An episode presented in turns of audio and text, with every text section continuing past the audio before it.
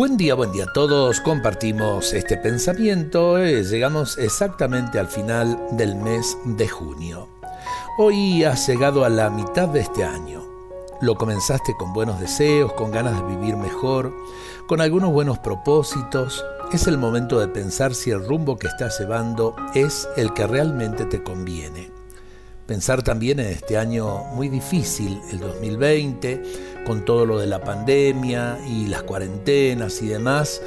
Eh, también aprender a leer entre líneas qué nos quiere decir Dios a través de todo esto. Estás a tiempo, siempre estás a tiempo de cambiar las cosas, pero para eso necesitas detenerte a renunciar a las cosas que te hacen mal y volver a elegir lo que te hace bien.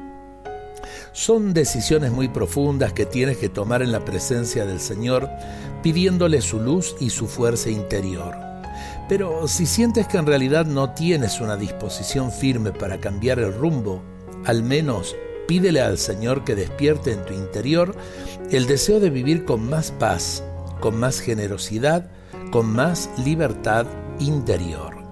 Y sí, llegamos a la mitad del año, Demos vuelta la mirada hacia el comienzo de este año, los propósitos que tuvimos, qué íbamos a cambiar en la vida, lo hicimos o nos quedamos solamente en eso, en deseos de cambio, deseos de paz, deseos de eh, ser realmente servidores eh, de amor, servidores de, en la fraternidad, en la solidaridad.